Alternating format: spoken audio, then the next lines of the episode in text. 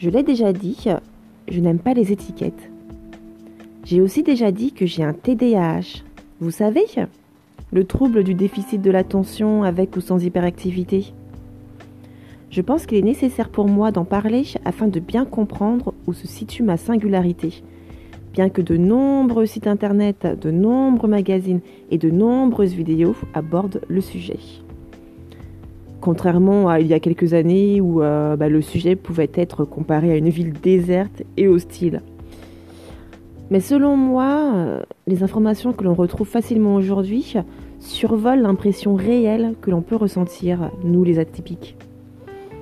Pour reprendre les trois principales caractéristiques qu'on retrouve dans les médias, la personne avec un TDAH est hyperactive. Euh, me concernant, j'ai une hyperactivité mentale, mais aussi une hyperactivité physique.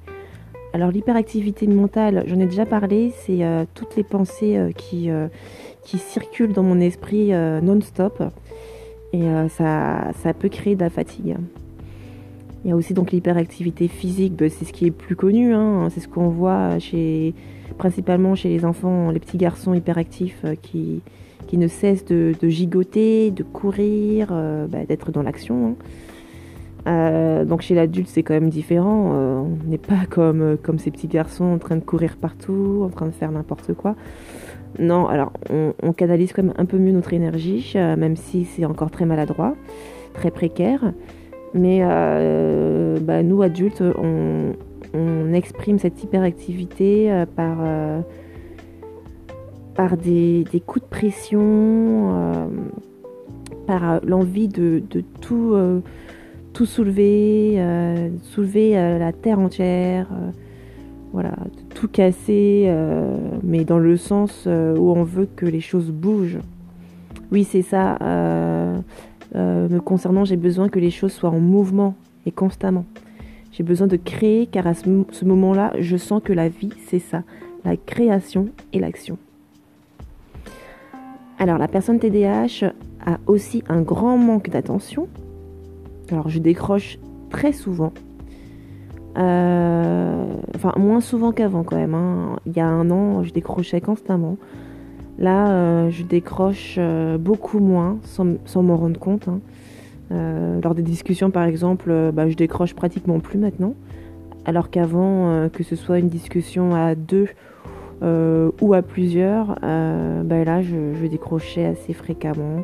Et euh, lorsque mon interlocuteur me posait une question, ben voilà, là ça y est, j'étais grillée. Il voyait que je n'avais rien suivi à la discussion. Donc là ça pouvait paraître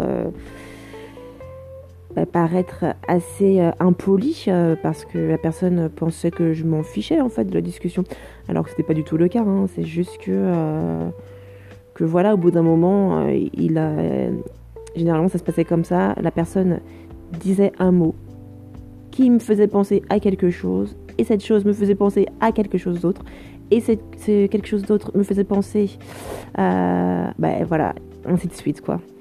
Et ça pouvait durer euh, bah, pendant toute la discussion. Donc euh, il y avait ça, et puis la lecture, n'en parlons pas, la lecture. Lecture, c'est toujours difficile pour moi. Hein. J'ai commencé plusieurs livres hein, déjà, peut-être cinq. Et je suis à peu près à la première page.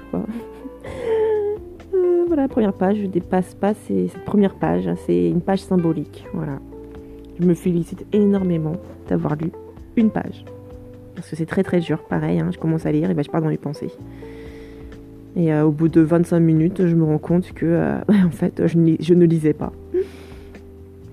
Il y a aussi le regard dans le vide. Euh, bah, ça, c'est quand je suis seule chez moi. Euh, je peux rester assise sur le canapé euh, pendant des minutes et des minutes. Ça peut aller jusqu'à 45 minutes, voire une heure, sans ne rien faire en apparence, alors que dans mon esprit, c'est l'aventure complète.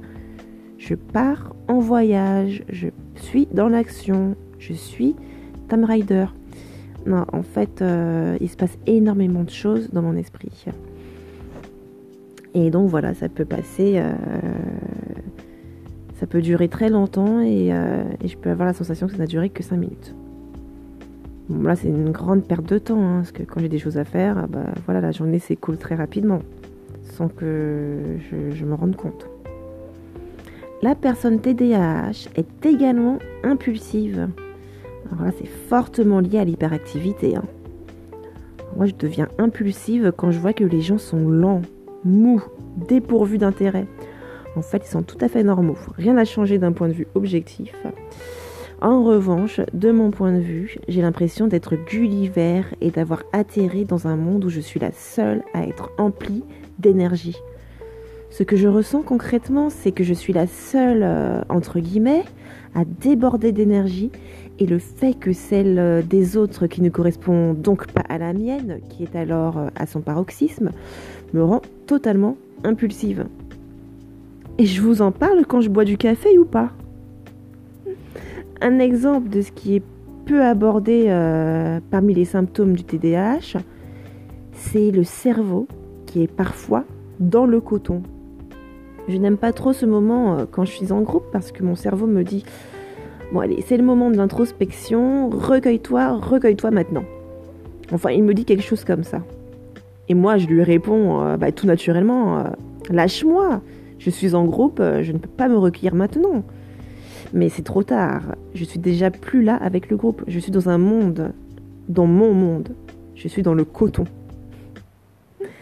Alors, ce que je ressens, c'est comme si je venais de me réveiller et que je ne comprenais pas encore où je me trouvais.